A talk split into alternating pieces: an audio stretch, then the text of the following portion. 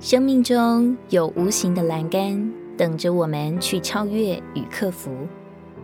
把生命中的栏杆视为阻碍前进的绊脚石，栏杆就成为我们生命的难处和愤怒；把生命中的栏杆视为推动人生的标杆，所有的困苦与患难都成为我们得着神的凭借与滋养。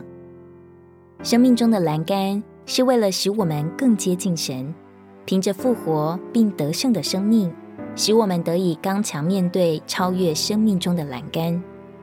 许多难处不是我们自己能胜过的，但我们瞻仰主、亲近主时，难处就过去了。当我们借着他大能的手超越生命中的难题，就在高山低谷中享受他丰盛的生命。面对人生难题，应当为着复活大能喜乐欢腾。超越生命中的栏杆，我们将如鹰展翅上腾，就如一只百足虫。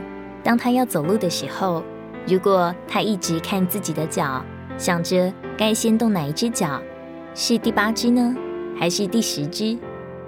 结果思想的难处就成为实行的难处，就一步也不能走了。若里面枯萎，有重担压力时，索性什么都不想，完全交托给主，自然而然的，主就会把我们带过去了。没有了思想的难处。实行的难处也自然没有了，结果自然的就通行无阻了。每当夸我们的软弱，放弃挣扎和方法，好叫基督的能力复庇你。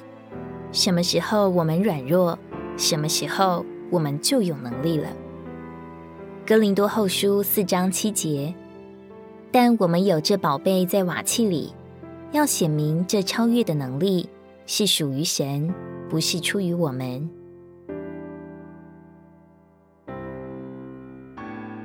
如果你喜欢我们的影片，欢迎在下方留言、按赞，并将影片分享出去哦。天天取用活水库，让你生活不虚度。我们下次见。